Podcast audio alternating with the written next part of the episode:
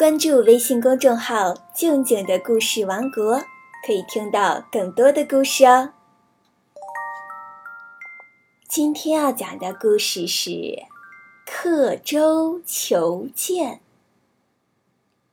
有一个楚国人非常喜欢宝剑，家里挂满了宝剑，每次出门的时候也都要带上一把，因为他太喜欢剑了。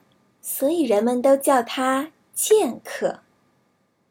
有一天，剑客走到一条河边，想要过河，就坐上了一艘小船。小船上坐满了要过河的人。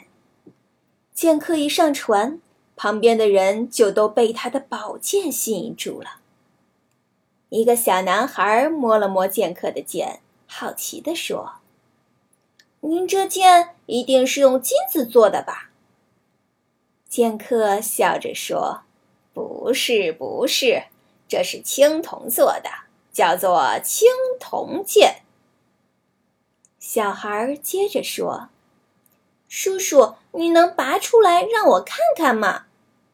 旁边的人都围过来了，有人喊道：“剑客，你就舞舞剑，让我们看看吧。”剑客最喜欢别人夸奖他的剑了，于是他拔出宝剑说：“我这就给大家舞剑，让你们开开眼。”剑客开始舞剑了，小船也跟着摇晃起来。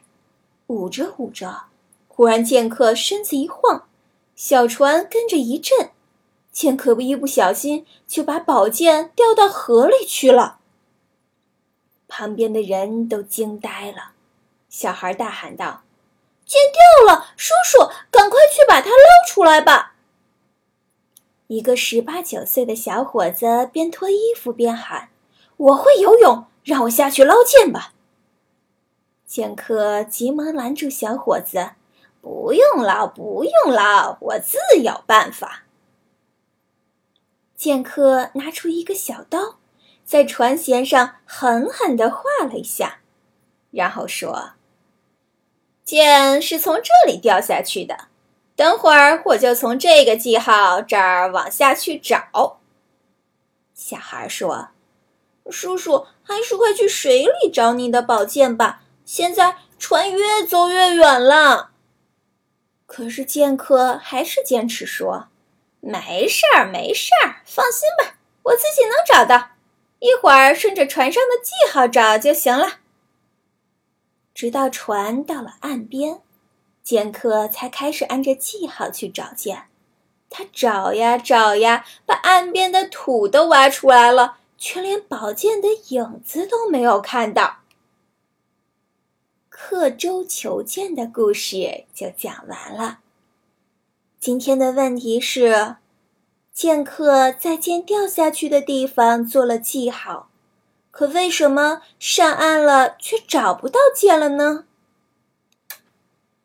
欢迎把你的答案在微信里告诉我哟。